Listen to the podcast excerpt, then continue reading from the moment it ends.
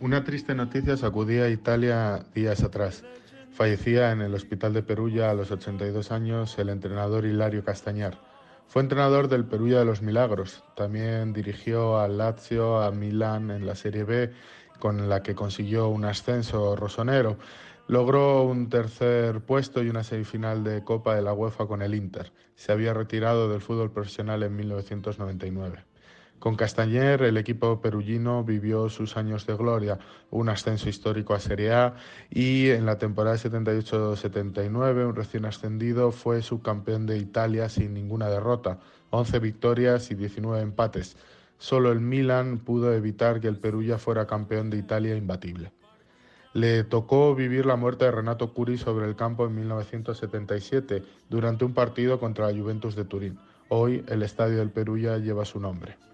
Durante su estancia en el banquillo del Perugia, tras el récord de imbatibilidad, vio cómo su presidente Franco da Toma consiguió uno de los fichajes más mediáticos de la historia del club, el gran Paolo Rossi.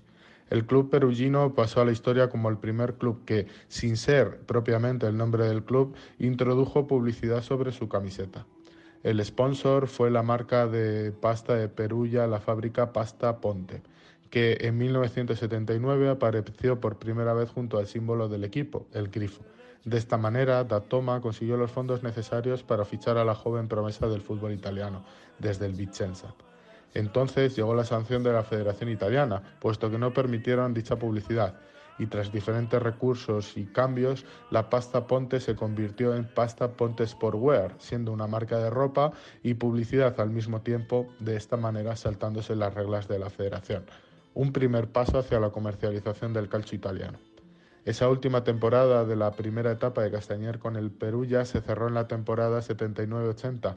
Sobre el campo, la gran estrella Paolo Rossi, pero el 23 de marzo de 1980, cuando la autorización para llevar pasta ponte sobre el pecho fue oficial, el Perugia de Rossi Castañer pierde en el Olímpico de Roma por un contundente 4-0. Al finalizar ese partido, la policía entró en el estadio y detuvo a los jugadores de la Mártira y Paolo Rossi. Se había desatado el escándalo de apuestas ilegales y compras de partidos en el fútbol italiano, el llamado Tottonero. Un triste final para una etapa gloriosa del Perú ya guiado por el eterno Castañer, un récord único que solo Milan y Juventus han podido repetir. Nos quedamos con el gran entrenador, nos quedamos con la eterna sonrisa, nos quedamos con el héroe de Perugia, un caballero del calcio italiano que recordaremos siempre.